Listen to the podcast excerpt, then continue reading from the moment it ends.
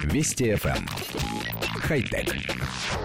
Здравствуйте, с вами Николай Гринько. Шведская компания Willis запустила в Шанхае пилотный проект «Магазин без продавцов».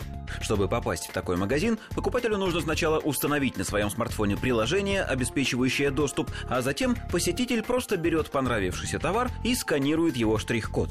На выходе стоимость приобретенного товара автоматически списывается с банковского счета клиента с помощью того же приложения. Чтобы у недобросовестных покупателей не возникло желания позаимствовать что-то бесплатно, видеокамеры ведут постоянное наблюдение.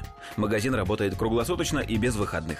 Компания запатентовала свою технологию и планирует в будущем продавать лицензии на ее использование, причем она может быть интегрирована и уже в работающие торговые центры.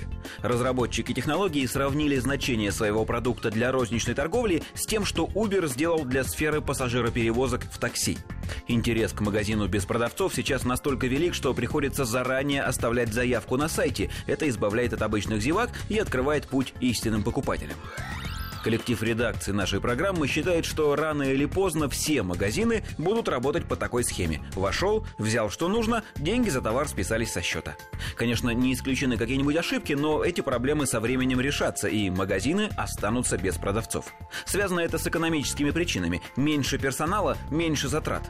Однако мы никак не можем взять в толк, каким образом шведской компании удалось запатентовать эту идею. Мы уже рассказывали, что магазин без продавцов построен и запущен, пусть и в тестовом режиме, компанией Amazon.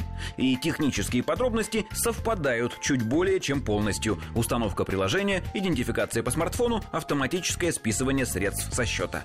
Единственное отличие в том, что в магазине Amazon покупателю не нужно даже самостоятельно сканировать товар. За него это делают множество камер и беспроводные метки. Неужели замена одного единственного элемента технологии на более неудобный позволяет регистрировать идею как собственную? При таких условиях мы можем взять электромобиль Тесла, заменить в нем, скажем, сиденье на табуретке и получить на него патент, а затем требовать отчислений от всех автопроизводителей. Конечно, мы так поступать не станем. Хотя... Вести FM. Эм. Хай-тек.